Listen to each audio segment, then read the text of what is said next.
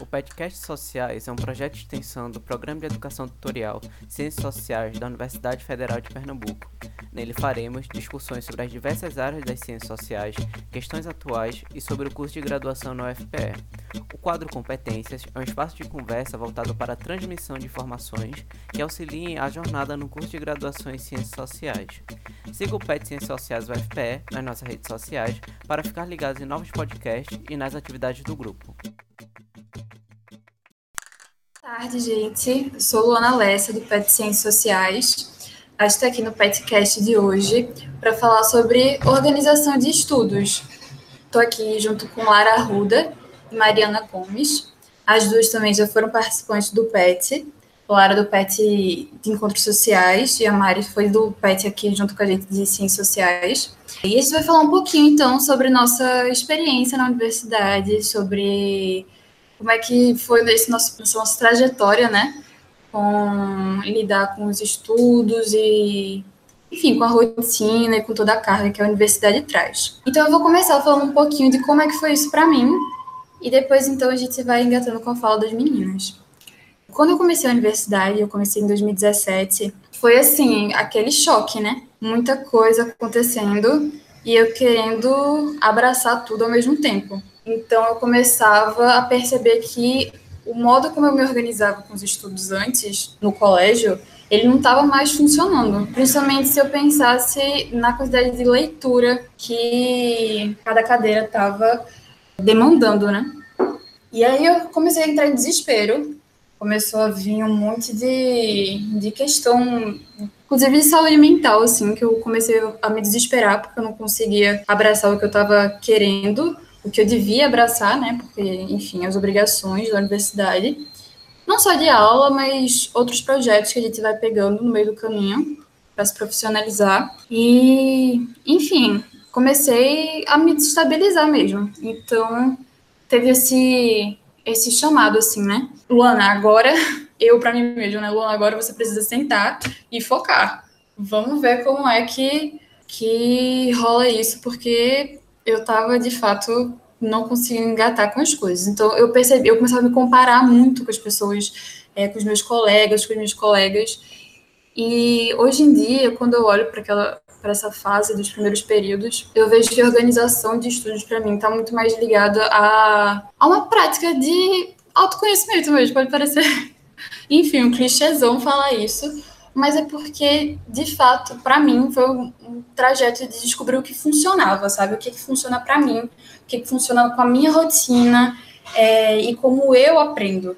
Então, eu tive que, de fato, aprender como eu aprendo, né? Tipo, eu tive que parar e me observar. E não foi fácil, não é fácil. E, enfim, eu ainda estou nesse processo, inclusive com o curso de Ciências Sociais, mais especificamente eu comecei a perceber que coisas que eu achava muito básicas do processo de estudar, eu, na verdade, tive que fazer de outro jeito. Por exemplo, ler.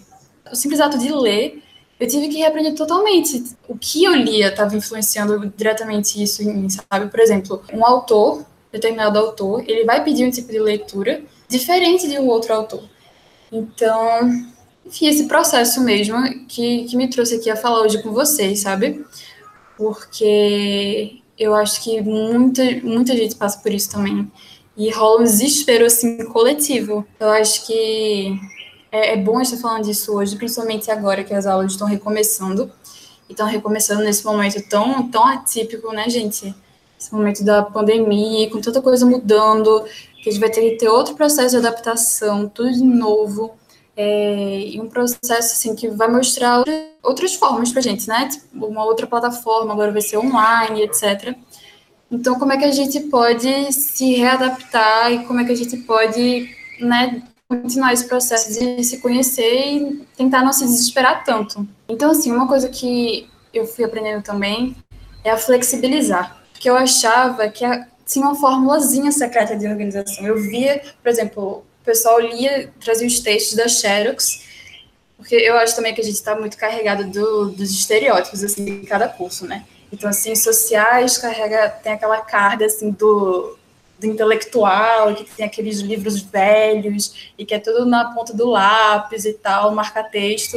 E eu achava que aquilo devia ser o que eu fazia, já que eu estava em ciências sociais, então eu tenho que fazer desse jeitinho lá do, do estereótipozinho de, do cientista social. Só que nem sempre funcionava para mim. Eu começava a me sentir, gente, isso daqui eu não tô conseguindo entender nada. Esse texto aqui eu não tô conseguindo avançar. E eu come... sabe aquele meme do, do marca-texto é para marcar só que é importante, aí você acaba marcando a página inteira. E eu tava tipo, e agora, sabe? Enfim, acho que aproveitar os colegas, né? Tipo, não como uma comparação, mas eu acho que como uma troca. Eu acho que organização de estudos envolve muito isso, essa prática da gente ir trocando um com o outro, né? O que, que funciona e, tipo assim, tentar desaliviar um pouco essa pressão. E, tipo, eu não preciso ser igual a esse meu colega, eu não preciso ser igual a esse meu colega, não é porque ela vai marcando a página toda e funciona para ela que necessariamente pode funcionar para mim. Às vezes, se eu marcar uma palavra, tipo, já, já é o suficiente, né? Mas eu, é, eu acho que, assim, tem umas coisinhas básicas. Funciona muito a gente pensar na leitura como algo primordial. Não tem como escapar dessa leitura. Então, eu tenho que me colocar, enfim, hábitos mesmo. Então, nem que seja um parágrafo por dia, e aí aumentando progressivamente. Isso foi, isso de fato foi funcionando comigo. Mas não, não parar essa, essa prática. Porque eu acho que se a gente desestabiliza ela, eu acho que desestabiliza todo o resto dentro do nosso contexto de estudantes de ciências sociais. Continuando nessa, nessa linha da flexibilização, né, da gente se, se flexibilizar mesmo, de se atentar para outras formas, eu acho que rola um bloqueio assim dentro das ciências sociais que a gente não, não se coloca muito dentro de outras alternativas. Por exemplo, uma coisa que está funcionando muito para mim que eu achava que não ia funcionar eram aplicativos. Então, assim, aplicativos de organização, sabe? Que antes eu ficava, não, esse negócio não funciona para mim, esse negócio não vai adiantar de nada. Hoje em dia eu percebo que funciona. Então, assim, eu faço uma listinha do que é que é, eu vou fazer naquele dia. Eu vou anotando a listinha, eu já começo meu dia com uma listinha do. Não, hoje eu vou ler isso, isso, isso, hoje eu vou, sabe, fazer isso, isso, isso, hoje eu tenho tal reunião, hoje eu tenho tal encontro, eu... e aí eu vou marcando, e eu acho que isso foi algo que foi funcionando para mim com o tempo, essa, só esse ato de ir marcando as coisas que eu faço no dia, foi me ajudando também. Coisas muito, muito básicas, às vezes só de abrir o Google Docs já é para mim, tipo, nossa, hoje eu consegui fazer alguma coisa. É, nesse processo de autoconhecimento mesmo, de, de se entendendo e de ter paciência consigo, né? Outro aplicativo que eu queria falar, inclusive, foi a recomendação.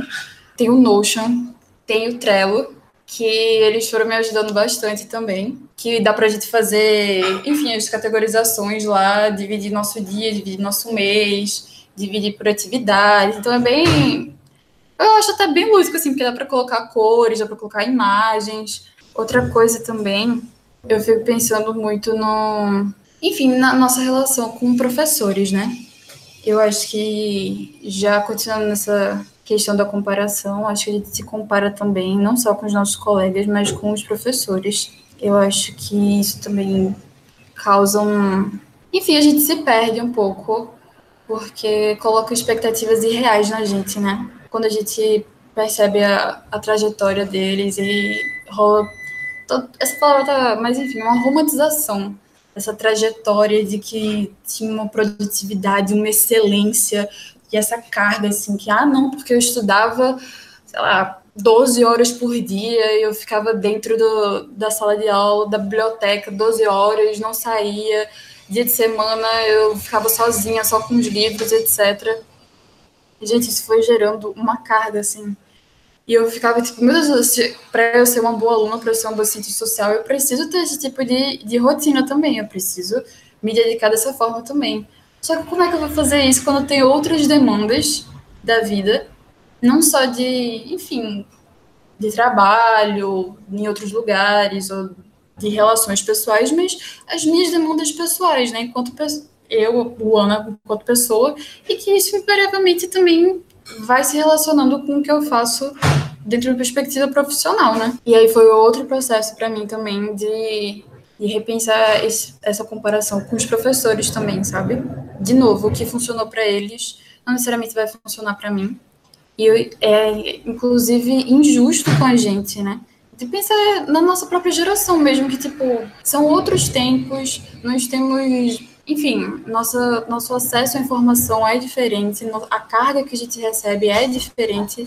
Então, é, é injusto, é, é, cruel que a gente se colocar assim, né? Mas até que a gente perceba que a gente está fazendo isso, que isso é cruel e que é injusto com a gente, é todo um processo, né? Mas enfim, eu, eu tô me colocando aqui mais nesse. como esse desabafo aqui mesmo, porque eu acho importante, às vezes eu sinto falta disso dentro da universidade, eu sinto falta da gente trocar nossas experiências nesse sentido, de, de a gente ser honesta, de tipo, olha, tá, tá pesando aqui pro meu lado também, tá pesando aí pra tu. Porque às vezes a gente fica só, não, ah, eu, eu conquistei isso, isso e isso, e já vê mais pressão e a gente se, se desestabiliza, a gente não consegue focar, focar na gente. E fica uma bola de neve, né? Da gente não, não conseguir botar para frente nossos projetos e nossos estudos. Vou abrir a palavra então para Mari, para Mari falar com a gente sobre as experiências dela, sobre o que funciona com ela, é, Mari de licenciatura, né, Mari? Então ela já traz uma outra perspectiva, a perspectiva do ensino. Então ela vai falar um pouquinho para a gente. Bom, gente, é, eu sou Mariana Gomes e faço licenciatura em Ciências Sociais, como Luana falou. Isso que Luana estava falando de da gente ter, se comparar com os outros, com nossos colegas de classe, com nossos professores, é uma coisa que aconteceu muito comigo, até uma amiga minha olhar para mim e dizer assim, não faz isso, porque é cruel. E aí eu fui tentando não fazer isso e entender que eu tenho limitações e no, todos nós temos limitações. Nós somos seres limitados e a gente tem que aprender a lidar com isso e se organizar para estudar vem muito disso, sabe? Então, assim, é uma demanda muito diferente da universidade, porque eu não sou acostumada a ler tantos textos, ninguém lê tantos textos antes de entrar na universidade. E é uma coisa muito diferente. Então, assim, eu tive realmente que reaprender a ler também, como Luana falou, sabe? E isso vem muito, eu acho que uma coisa que funciona muito para mim é a autoexplicação. Tipo, às vezes eu corria, eu lia, marcava e fazia fichamento, porque eu sou muito viciada em fazer fichamento. E aí eu lia, marcava, fazia fichamento e anotava. Só que chegava um momento que eu não estava entendendo as coisas que eu mesmo estava anotando. E aquele fichamento era para ser para mim, era para ser o que eu penso, o que eu entendi do conteúdo. E acabava que eu ficava, meu Deus, por que eu escrevi tudo isso aqui se eu nem entendi? Então, eu tentei fazer com que cada parágrafo que eu lesse, cada coisinha que eu ia lendo, para eu poder anotar, eu tinha que me explicar aquilo. Eu só podia anotar o que eu realmente conseguia aprender e interpretar. E isso foi me ajudando muito, apesar de ser muito difícil, porque você quer abarcar tudo, como Luana falou, você quer conhecer todas as teorias, dominar o máximo que puder. E assim, isso não é ideal, porque na verdade a gente não vai conseguir dominar tudo. É impossível sair da academia sabendo todos os assuntos. E é para isso que servem as especializações e tudo mais, sabe? Então, é, me auto-explicar as coisas serviu muito. Às vezes eu gravava até no áudio mesmo do WhatsApp. Eu gravava coisas para mim mesmo, tipo, tô entendendo isso aqui, isso assim, assim, assim, para lá na frente, perto da prova, eu mesmo escutar. Até porque é muito assunto, é muito texto, então se a gente não conseguir ler e anotar e separar algumas coisas mais importantes, quando chegar lá mais perto da prova, a gente vai se perder no meio de tanta coisa. Então, acho que também a maior dica de estudo é a gente se divertir. Porque essa coisa que Luana estava falando, né, de como é pesado a gente pensar que temos que estudar, sei lá, 10 horas por dia, 12 horas por dia, ficar enfurnado na biblioteca do Cefiche na verdade não rola. E a gente tem que se divertir, porque a gente realmente tem demandas pessoais. Se a gente não cuidar da gente, a gente não vai para frente na academia nem em lugar nenhum. Então, assim, se divertir, sabe? E aproveitar as coisas e, com o tempo, aprendendo o que funciona pra gente, porque, assim, temos diversos tipos de aprendizagem. Então, não adianta eu querer que certa pessoa estude por mapa mental ou por mapa conceitual se ela só aprende ouvindo, se ela aprende melhor assistindo uma aula é, ou vendo um filme ou essas coisas, sabe? Então, assim, a gente vai se encontrando no caminho e, lógico que tem muitas dicas. É, mapa conceitual funciona muito para mim. E eu tento muito sair desse foco assim de cores, porque todo mundo faz aqueles mapas super bonitos na internet com várias cores e vários marca-textos e tipo, eu não tenho tantos marca-textos assim e eu não vou me dispor a fazer isso, sabe? Eu tenho que adaptar para minha realidade e para o que funciona comigo. Então, Isso envolve tempo também, né? Então, Exatamente. sabe, eu fico vendo aqueles mapas belíssimos, eu fico, mano, eu, enquanto tem muita gente assim que dispõe desse tempo para fazer um mapa incrível, é, eu tô tipo fazendo um fichamento às vezes que acaba sendo com mais qualidade para mim. Então, vem muito realmente desse lugar de autoconhecimento e da gestão do próprio tempo. O tempo é muito importante nisso, porque a gente não tem também tanto tempo assim para ler. Às vezes a gente tem aula que são dois textos e a gente não consegue chegar e ler isso. Então, como é que vai ser, sabe? Então, assim, tem que ser uma coisa que sirva, você aprenda de fato e não consuma tanto a sua rotina, né? Porque temos outras demandas. Resumo também funciona às vezes, só de anotar, não ficar preso a fórmulas, como a Ana falou, sabe? De vou escrever aqui o que eu sei e acabou. Isso vai servir para mim do jeito que está sendo feito. E muitas vezes as pessoas não sabem como fichar, né? Exatamente por essa fórmula que a gente está presa a dizer como é que eu vou fazer um fichamento.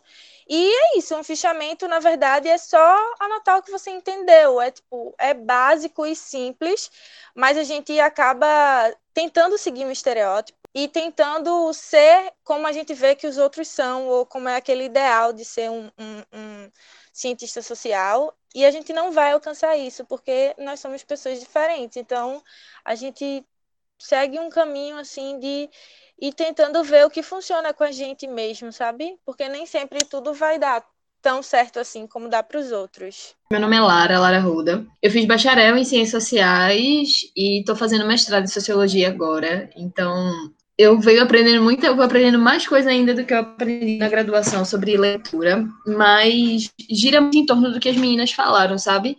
Tanto do, do próprio autoconhecimento, de você se permitir conhecer a sua principal forma de estudar, como funciona para você, como deixa de funcionar. Como eu falei quando o Mari estava, como eu comentei, né, quando o Mari estava falando sobre aqueles fichamentos lindíssimos, belíssimos, com lettering e tal. E assim, eu, pelo menos, eu vou fazer um negócio daquele, eu levo uma hora fazendo aquilo.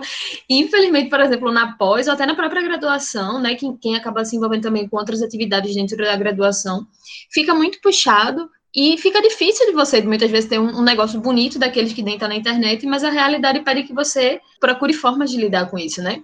Então, eu lembro que muito da minha experiência na, na graduação, eu fui uma pessoa que me envolvi com muitas atividades, porque eu gostava muito, assim, eu gosto, gostei, gostei muito do curso, assim que entrei, e desde o meu terceiro período eu entrei no PET, fiz parte de extensão também por quase, por três anos, enfim, então, tinha essa questão também de como eu vou fazer para conciliar as demandas do, do PET, né, que, envolvem, que envolvia a leitura, como vou fazer para conciliar com as leituras da graduação e como eu vou fazer para conciliar com a extensão, né? Então, basicamente, o que me ajudava muito a me organizar nisso tudo, muito próximo do que Luana falou e do que Mário falou, é sobre a sua, a sua própria percepção sobre si. Por algum tempo, eu tive muita dificuldade de reconhecer que a minha realidade não era a realidade de todos os colegas sabe? Eu acho que quando a gente fala essa questão de, é, de não comparação, ou de autoconhecimento, de como a gente enxerga, de como a gente vai enxergar, de como a gente se compara com os professores, acaba que, é, é, pelo menos a sensação que eu tinha na graduação é que eu fugia muito, às vezes, não era uma fuga, mas eu negava muito a realidade que eu tinha. Por que isso? Porque eu sou uma pessoa, tipo, eu sou uma mulher e eu tenho duas responsabilidades que envolvem muito tempo, que demandam muito tempo de mim na minha casa, que é ajudar minha mãe a cuidar do meu irmão e cuidar da minha avó, que é uma senhora que tem quase 80 anos. Então, tudo isso, e acaba que, assim, dentro da graduação, a gente vive com inúmeras pessoas, mas eu percebi que o círculo das ciências sociais, principalmente no bacharel, acho que na licenciatura é um pouco diferente, é, mas eu via pessoas que vinham de um lugar, de, de, uma, de uma família, digamos assim, não é mais, mais estruturada, mas eram pessoas que dispunham de maior tempo para se dedicar ao longo do dia. E acabava que durante a graduação eu, eu sentia isso, eu percebia isso, mas eu percebia que eu não me encaixava nesse perfil de estudante do bacharel, que tinha um tempo maior. E isso, assim, né? Isso eu, pelo menos acredito que seja uma especificidade muito do curso daqui da Federal de Pernambuco. Não sei como se desdobra em outros lugares. Mas eu sentia muito isso. Então acabava que assim, eu fiquei no bacharel porque eu gostava muito, eu aprendi muito com a pesquisa, mas eu sentia essa dificuldade de, de, acompanhar as leituras. Sabe, eu sentia que eu sempre estava muito atrás, ou que eu estava atrasada, mas aí, tipo, eu escutava, ah, não, mas porque Lara faz muita coisa, ela dá conta de tudo, e tipo, não, eu não dava conta de tudo. Ninguém dá conta de tudo, sabe? Então, é muito importante a gente enxergar a nossa realidade, entendê-la e não se culpar por ela sabe? A partir do momento que eu entendi isso dentro da graduação, eu consegui produzir, assim, produzir melhor. Porque o que é que eu fazia? Eu fazia muito com o. Muitas vezes eu pegava uma, uma quantidade X de texto e falava, eu vou ler isso por semana. E eu terminava os textos, muitas vezes, assim, eu entendia dois, sei lá, se eu colocasse quatro textos para ler em um dia, tipo, cada um com 20 páginas, eu terminava entendendo dois. Os outros três eu estava bem mais ou menos. Então eu comecei a me questionar, ok, eu vou preferir quantidade ou qualidade. E aí, na medida que eu fui me permitindo experimentar, produzir com mais qualidade, mesmo que de forma mais devagar, que, assim, né, visto nessa lógica da produtividade acadêmica, dos artigos e das leituras e de, do intelectualismo que gera toda uma pressão na gente, eu me permiti, eu falei, eu vou ler, eu prefiro ler dois textos em que eu entenda, em que eu não me sinta incapaz, em que eu me sinta mais segura para participar das aulas e que entendo o que os professores estão falando. E, e, nos textos em que eu não conseguia ler tanto, eu acabava colocando como prioridade para ler eles novamente. Então, o segundo ponto, eu acho que é muito importante quando a gente for se organizar para os estudos, é estabelecer as nossas prioridades. Tipo, ok, a grade curricular das ciências sociais, o bacharel tem pelo menos até o quarto período cinco cadeiras. Então, tipo, todos os dias à tarde a gente tem aula. Acredito que na licenciatura acho que vocês têm até um pouco mais, né? Porque tem as aulas de, de ensino. Eu realmente eu não conheço muito bem como funciona. Se tu quiser falar um pouco, Mari, sobre. Fica, fica em torno de cinco cadeiras também. Só que são divididas entre licenciatura educação? entre isso entre as cadeiras uhum. de educação e as cadeiras de ciências sociais. Massa. Mas enfim de todo modo é um corre muito grande porque se a gente pensar que os professores passam dois textos por aula em cada disciplina como é que a gente vai ler todos esses textos e participar? Então uma coisa que mexia muito comigo na graduação assim eu estou falando dessas perspectivas de autoconhecimento porque elas interferiram diretamente na minha produtividade. A partir do momento que eu entendi a chavezinha para isso que veio através da de, ou seja é que eu gosto de estudar? Como é que eu rindo bem? Eu rindo bem lendo dois textos, isso um exemplo, tá? Eu bem, eu rindo bem lendo dois textos por dia de cadeiras distintas, ou então eu prefiro ler tudo num dia só porque eu já elimino a matéria. Então, com isso, né, que acaba que vem junto com a sua perspectiva de prioridade, vem muito com o lado também de você, pelo menos para mim, que me ajudou muito, reconhecer as minhas prioridades, foi importante para mim reconhecer que eu podia errar.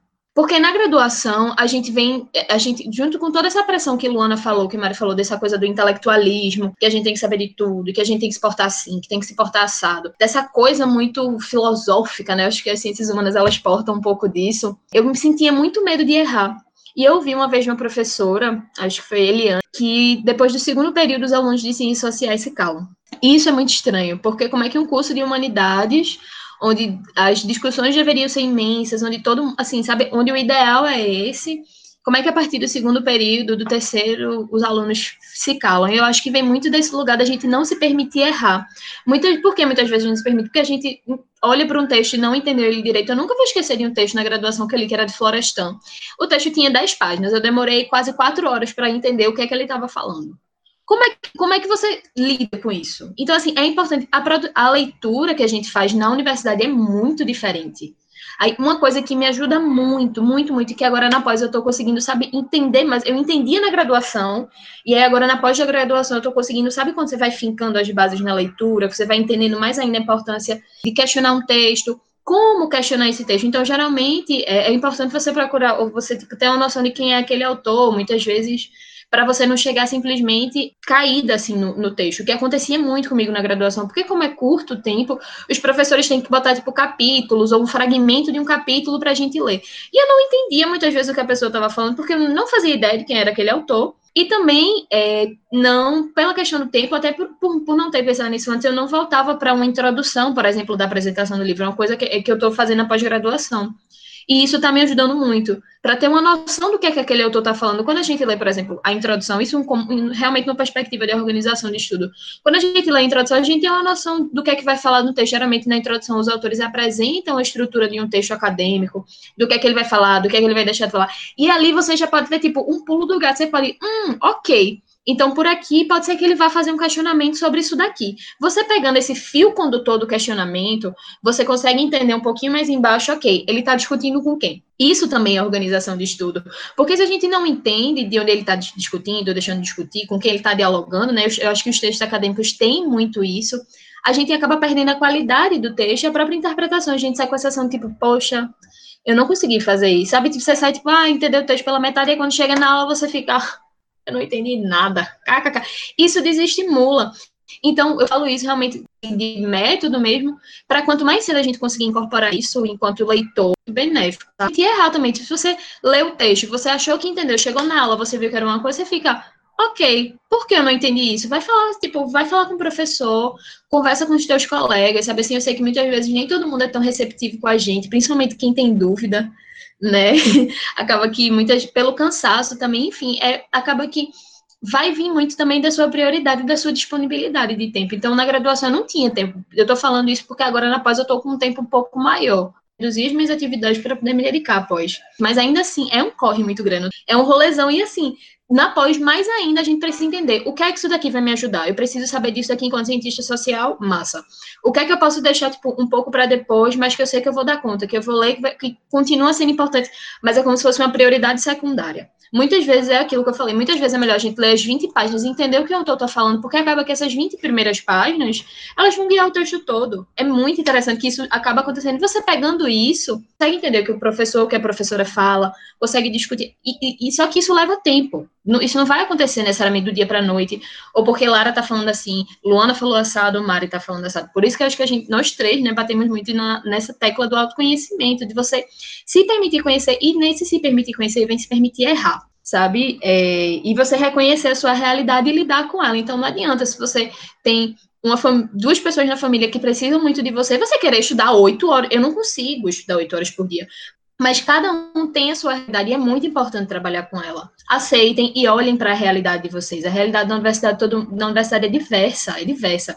Às vezes parece que é padrão, e às vezes a gente pode se sentir meio deslocado, mas é importante você reconhecer a sua realidade e falar, ok, o que é que eu posso fazer para me ajudar? Por enquanto era isso que eu tinha para falar, era uma coisa muito mais, um pouco pessoal, de você realmente olhar para dentro mas que influencia diretamente no resultado, na qualidade que você vai ter do seu próprio estudo. Então, acaba que é assim que eu me organizo, sabe? Eu, eu não me organizo mais é, pensando só na universidade, ou pensando só na minha casa. Eu fico, ok, como é que eu posso integrar essas duas partes da minha vida, equilibrá-las? Eu acho que vem muito nessa palavra equilíbrio. Ela é muito, muito, muito, muito importante. E reforço muito também que as meninas comentaram sobre a gente precisar ter um tempo de descanso. Não adianta, assim, eu pelo menos não funciono. Se tem, tem gente que funciona, né? Acaba descansando na própria leitura ou em próprios processos mais criativos, mas eu descanso vendo uma série na Netflix chamada Community, que é ótima. Rindo horrores e é isso. Todas as vezes que eu tenho esse momento de descanso, quando eu volto, eu sinto que eu volto mais energizada e, tipo, bora estudar. E quando eu volto para estudar, olho, pô, que massa que eu tô estudando. Estudar é muito bom. Só falta o, o que, eu acho que o que não ensinam pra gente, desde a escola e até na graduação também, é a melhor forma da gente encontrar a nossa forma de estudar. É, pensando nas falas de vocês, né? quando o Mai falou da questão de se divertir, e tu falando disso agora, que a gente, enfim, não, estudar é legal, pode ser legal, e a gente não é ensinado assim, né? Pensando aqui, uma coisa que me ajudou muito, vê só que doideira. Eu gosto muito de signo, de astrologia, essas coisas. Sabe o que me ajudou a me envolver com o que eu estava lendo? Começar a pesquisar sobre quem escreveu. Eu comecei pesquisando assim a data de nascimento, sabe? Ai, deixa eu ver o signo dessa autora. E aí eu ficava, nossa, essa autora virginiana, tudo a ver. E aí eu começava a me envolver com uma coisa que parecia assim muito besta, mas começou a ser um hábito meu e eu comecei a tipo, pesquisar, de fato, sobre quem está escrevendo. E aí, como Laura falou, começar a contextualizar aquilo que a pessoa escreveu, qual foi o tempo que ela escreveu, como, como é que era a vida dela, o que, que ela fazia, né? Se a pessoa, às vezes está lendo um livro, sei lá, para uma cadeira de sociologia, e a pessoa que escreveu era de economia. Então isso já traz uma outra perspectiva e isso vai ajudando também a gente que está lendo, a gente que está estudando, a fazer perguntas mais diretivas para esse texto, sabe? Enfim, eu acho que era isso assim que eu queria falar nesse sentido de da gente se envolver, né? De, de, o pulo do gato, eu acho que é a gente aprender a se envolver. E como é que a gente aprende a se envolver? É a gente aprende como é que a gente funciona, como é que a gente pode se integrar nisso daqui, né? E se a gente for colocar isso que tu tá falando, Luana, de se conhecer, de ter as prioridades, é, se a gente quiser pensar isso em outros termos, é o que hoje o mercado tanto coloca sobre você ter a sua própria motivação, o seu trabalho ser baseado em valores, você saber se motivar, e tudo isso vem sendo muito trabalhado porque isso parte não de máquina. Isso vai começar a partir da gente, porque outros processos cognitivos, as máquinas vão tomar espaço. E que, assim, que bom, não tô aqui dizendo que o desemprego estrutural é uma coisa coisa boa, ok? Não vamos confundir isso. Mas é importante que, assim, eu acredito muito num potencial tecnológico onde ele pode abrir espaço para outras potencialidades humanas que antes não poderiam ser feitas, porque a gente estava tá dedicando tempo para aquilo, sabe? Mas é importante a gente, eu espero que vocês entendam, quem estiver ouvindo o podcast, que gente, o que a gente está falando gira muito em torno da realidade, não é nada muito distante, não é porque a gente está na universidade, na universidade pública, que tudo que a gente está falando aqui fica, tipo, num simples lugar de abstração, ou que não vai servir para nada, porque na verdade é isso que o mercado vem cobrando cada vez mais, um profissional que tenha uma linha de valores, que, que se ligue, quem né, pretende trabalhar no mercado privado, que se liga aos valores da empresa, que saiba se motivar, principalmente nos momentos que as coisas não dão certo. E isso acontece todos os dias com a gente. Enfim, era só um. isso que tu disse, Lara, me fez lembrar de uma coisa muito importante. Quando eu, no início da graduação, quando eu estava estudando, eu geralmente não conseguia entender porque eu realmente não conseguia imaginar aquilo. Era, a leitura ela era muito abstrata, então eu não conseguia aplicar aquilo na realidade de jeito nenhum. E aí eu comecei a me perguntar, caramba, que sociologia é essa que eu não consigo colocar na vida das pessoas, sabe? E aí quando eu comecei a tentar fazer isso, a tentar entender dessa forma, e acho que assim, por exemplo, quando tu diz, ah, eu descanso assistindo série, assistindo o que eu gosto e tal. E a gente não está distante disso, sabe? As coisas que a gente estuda na, na, graduação, elas estão nos filmes, elas estão nas séries, então são formas também da gente aplicar a realidade, a teoria, e juntar isso, sabe? Fazer com que fique legal, com que fique divertido também, com que gente fique interessante, né? Imaginar, assim. interessante, porque afinal, tipo, a sociologia ela não, não é feita, assim, ela é feita por pessoas mais velhas, mas assim, é importante que a gente, que as pessoas mais novas aprendam a consumir isso. E as pessoas mais novas atualmente, assim, né? É assim, a nossa geração, é principalmente a geração de vocês que está na graduação, são os calouros, são essas pessoas que a gente acho que tem que se conectar o máximo possível, mostrar, olha, essas abstrações aqui desses clássicos tem a ver na, diretamente na realidade com isso daqui, trazer série, trazer filme, hum. livros contemporâneos. Eu acho que é muito, o meio que chamam um exercício da imaginação sociológica, né? Só que é, Acaba é. que esse processo depende, assim, tem professores que estimulam isso, que isso é muito importante, mas não é todo professor que vai estar lá, ó, oh, leiam aqui é. determinado autor que fala sobre isso, né? A maioria dos professores eu acho que não fazem isso, assim. Pelo menos até onde eu cheguei na graduação, a maioria não fazem isso. Eu acho que essa falta de. Não posso nem dizer falta, assim, mas esse um, um pouco dessa ausência dessa didática, dessa, dessa conexão de geração mesmo, sabe? Acaba afastando a gente ou não fazendo a gente conseguir se conectar e entender. Então, infelizmente, eu acho que é algo que hoje é a gente que vai ter que buscar que não é o ideal, enquanto professor, eu, eu acho isso, que não é o ideal que um aluno precise buscar tantas formas assim, sabe? Mas infelizmente, no quadro assim acadêmico da gente hoje, a gente tem que buscar as coisas para que elas aconteçam na gente, sabe? Ai, mas que bom que, que temos uma licenciada como você, né, que pensa assim e que com certeza vai trazer novos frutos para a realidade quem for quem passar, né, pela sua Pronto, é, eu, eu espero que sim. Acho que os novos professores possam trazer mais disso, sabe? Também tem, existem professores ótimos na graduação e acho que a gente tem que aproveitar eles ao máximo, tentar fazer conexões, que realmente é difícil, mas aproveitar, sabe, isso a cada momento, assim, da graduação e tentar se conectar. E acho que é isso, ao longo do tempo é que a gente vai conseguindo construir a nossa própria forma de estudar, a nossa forma de enxergar as coisas. Requer tempo. É um processo, né? É um processo, não Exatamente. dá para negar que não dá para querer que vai ser ah, amanhã eu vou conseguir estudar e vou aprender tudo e acabou, porque não vai rolar. Realmente é um processo, é doloroso, é, é difícil, não é fácil, mas assim, eu espero que seja proveitoso para todo mundo, porque estudar é isso, é, é, é aprender e se conectar e vamos que vamos, né?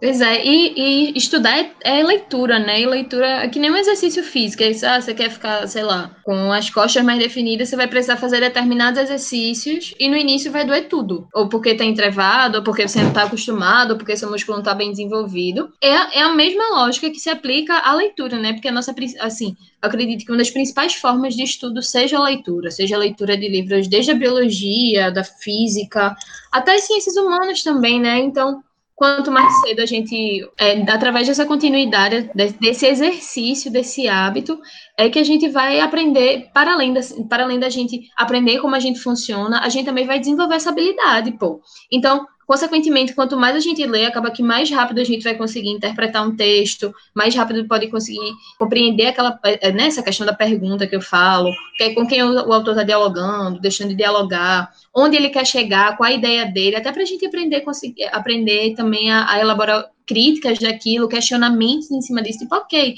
você está falando isso, mas falou isso com base em quê? É, e, e, aprender a questionar um autor, né? Eu acho que é muito importante isso, a gente questionar o que a gente lê, não tomar aquilo também como verdade absoluta. E isso em tudo. Isso em absolutamente tudo. Isso é uma coisa, assim, para a vida, que vem de um hábito que é a organização do estudo e vai seguir para o resto da vida com a gente. Uma coisa que eu acho também é que a gente não pode confiar na nossa memória. Foi uma coisa que eu fui aprendendo. Então, assim, o máximo que a gente puder anotar, ter algum lugar específico para justamente esses questionamentos que a gente está levantando durante nossa leitura, durante nosso estudo, a gente anotar essas questões, porque no futuro pode ser uma questão de pesquisa, né? Pode ser uma questão que a gente pode levar para outros colegas, que a gente pode trazer para a sala de aula, enfim, pode ajudar a gente em algum tipo de avaliação. Então, não confiem na memória, anotem. Anotem o que vocês precisam ler, anotem o que vocês precisam fazer, do jeito que vocês preferirem. Ideia, né? a gente fica achando que é viajada, né? Eu já tive. A minha questão de pesquisa no mestrado saiu de um questionamento assim. Sabe, eu tava tipo, poxa, eu, eu trabalho, eu estudo, né, sobre movimentos sociais e a interação deles com redes digitais, as redes sociais na perspectiva do digital. E eu, fui, eu lembro que eu fui para uma manifestação e fiquei, menina, a gente vê, a gente vê esses, essa quantidade de gente todinha aqui, mas isso daqui vai para onde? Sabe assim, a gente tá vendo essa manifestação, um impulso pela hashtag, ou pelo Facebook, ou pelo Twitter, mas isso daqui tá indo para onde? Em termos de agenda política. E aí eu consegui, estudando, né, me apropriando das teorias e observando esse questionamento, ou seja, aprimorando ele, eu venho construindo o meu projeto do mestrado para pesquisa. Então, isso não é viagem, isso não é simplesmente fazer ideia maluca que a gente tem, não, não, não, muito pelo contrário, é sempre importante ter um lugarzinho, pô, tipo, para anotar. Muitas vezes acontece comigo também, eu tava conversando com os meus colegas, com os meus amigos, com meus amigos, e a gente ter algumas ideias para fazer algumas até próprias associações sobre a área da gente, e é muito interessante isso, sabe, assim, conversar também com pessoas da nossa área, porque alimenta a nossa, a, a nossa imaginação, essa conexão entre teoria,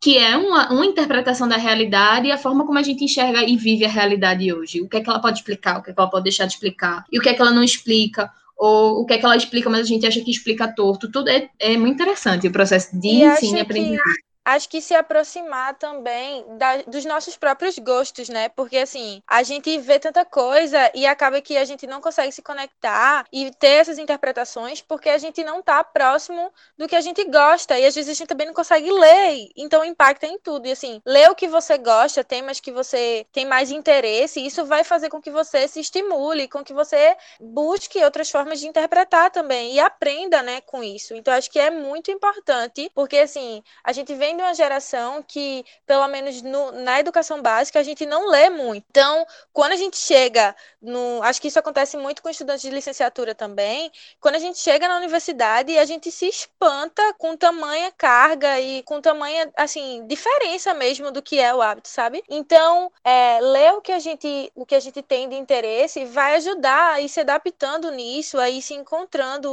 um lugarzinho assim e reforça a nossa aprendizagem. E é isso, né? Reaprender a ler, como o Lu falou lá no início, porque ensinar e aprender vem disso. Não, não tem como a gente não, não ler, não existe essa possibilidade. Então, a gente tem que encontrar formas de se conectar com isso.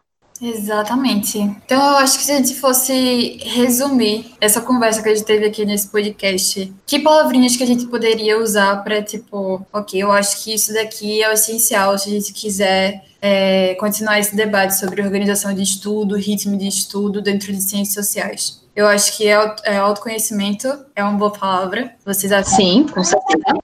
Acho que respeitar o tempo, né? Acho que tempo e, e, respeito quanto a isso. Diria que processo, porque aprender é um processo, então acho que entender a aprendizagem como um processo é um, uma passagem, assim, cheque, assim, pra gente conseguir e eu acredito que uma outra palavra que a gente possa colocar é. Uma palavra não, mas assim, acho que uma frase é saber reconhecer suas prioridades. Porque você reconhecendo as suas prioridades, você consegue saber para onde você quer ir. Que fica muito próximo também é, do que Mari falou e do que Luana falaram, né? Tanto do. Principalmente do autoconhecimento. Então, são coisas muito próximas, que parecem coisas completamente abstratas, um, pra, um papo completamente filosófico, mas que eles têm um resultado, a partir, a gente conseguir integrar esses três aspectos, eles têm um resultado muito bom na prática. Eu acho que eles levam a gente para um outro lugar, que é esse lugar onde a gente se sente bem com o que a gente faz, com o que estuda, se sente produtivo, se sente, é, se sente pertencente, né, processo de fato, e não ser um processo isolado, não ser, pai, eu tô lendo aqui por causa da cadeira, e a professora vai me cobrar isso na prova. E, ah.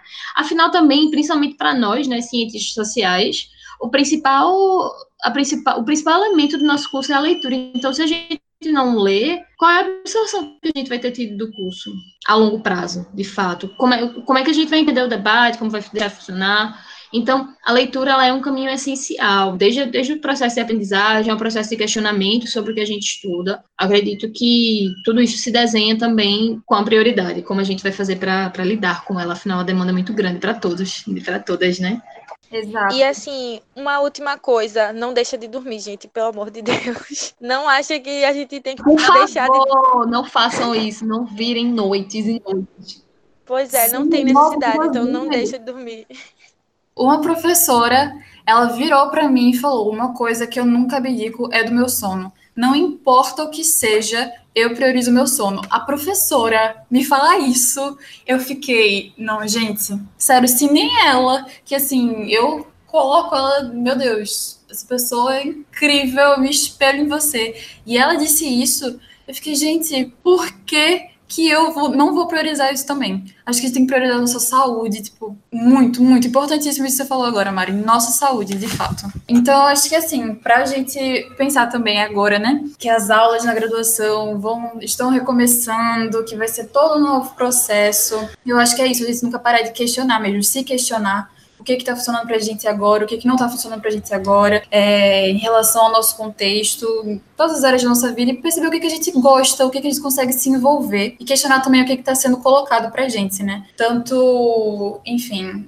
é, esses estereótipos que rondam a gente dentro do curso, como é que o conhecimento também está sendo passado para a gente. Então, não parar de questionar. Gente sempre cai nessa, nessa tecla do, enfim, do questionamento, etc., em ciências sociais e isso também vai cair dentro dessa nossa organização de estudo, dentro dessa nossa rotina na universidade. É se questionar e questionar aquilo que está sendo colocado para a gente, porque eu acho que é aí que a gente vai.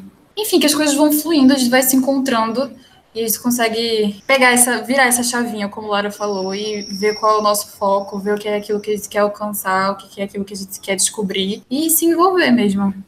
É, então, para quem está ouvindo, muito obrigada por ter participado desse debate junto com a gente. Espero que, enfim, nossos relatos, nossas opiniões e, enfim, um pouquinho dessa nossa trajetória na universidade tenha ajudado vocês de alguma forma. É, manter a calma também, respirar fundo, que está sendo um recomeço agora para todo mundo, né? Então, vamos que vamos, vamos, vamos se reinventar de novo, vamos se entender de novo e ver o que funciona para a gente de novo. Obrigada, meninas, pela disponibilidade de vocês, por essa conversa. Adorei, adorei de verdade. Aprendi muita coisa e foi muito bom ter essa troca, porque troca para mim sempre é um abracinho na minha alma, gente, sério. E às vezes eu sinto que tem esse bloqueio dentro da universidade, que a gente não consegue ter uma troca, enfim, honesta uns com os outros, porque, enfim, né, competição, cada um por si, às vezes, e, enfim, né, cada um querendo seu lugar, e de fato é como é colocado pra gente, mas então toda vez tem essa oportunidade de ter essas trocas, assim, sempre um alívio para mim. Então, obrigada de verdade, Mari, Lara, foi muito bom. Foi muito bom também. E é isso, acho que é importante também a gente tentar mudar isso, sabe? E conversar mais com as pessoas, porque a gente se identifica no fundo, só que a gente não fala. E aí isso acaba tornando a nossa, a nossa, o nosso processo, isso tudo, mais, mais difícil, né? Então é isso, vamos se juntar aí. Muito obrigada. É isso, gente. Muito obrigada mais uma vez pelo convite. Foi muito bom conversar com vocês. É, eu espero também ter contribuído de alguma forma para um debate para algo saudável, né? E, e, não ser mais uma cobrança de organizações de estudo, como eu vou fazer e deixar de fazer, mas sim com um carinho realmente assim, de falar, olha, quando não tiver tudo bem, também tá tudo bem. O importante eu acho que a gente não, não desistir, né? E, e muito assim da minha, do meu olhar, né? Porque as aulas já pós voltaram em junho pra gente, então acaba que o meu semestre daqui a pouco tá acabando, termina agora em setembro, outubro. E para vocês que estão começando, eu desejo muita paciência, porque é cansativo assistir aula, às vezes, não ficar muito tempo na frente do computador, assistindo a aula, entendendo o que o professor está falando. É, mas não desistam, não desistam do processo de vocês. Lembrem que isso é uma etapa, que isso tudo vai passar. Espero que todo mundo esteja com muita saúde, com as famílias, sabe, com saúde também. Desejo melhor para todo mundo, melhor também, acho para a nossa universidade, né, que, que houveram as críticas e, e, e, os lados positivos, mas eu acho que ela vem procurando acertar, acho que está todo mundo procurando acertar nesse momento. E é isso, não desistam, recomecem quantas vezes, assim, que a gente lembre que o recomeço ele pode ser em qualquer momento da vida da gente, não depende só do início ou de um fim de semestre ou de um fim de ano, que a gente se reconheça né, nessa possibilidade de recomeçar todos os dias. É isso. Obrigada mais uma vez pelo convite. Obrigado por ouvir o nosso podcast. Lembre de seguir o Pet Ciências Sociais UFPE nas redes sociais para ficar ligado em novos episódios e demais atividades do grupo.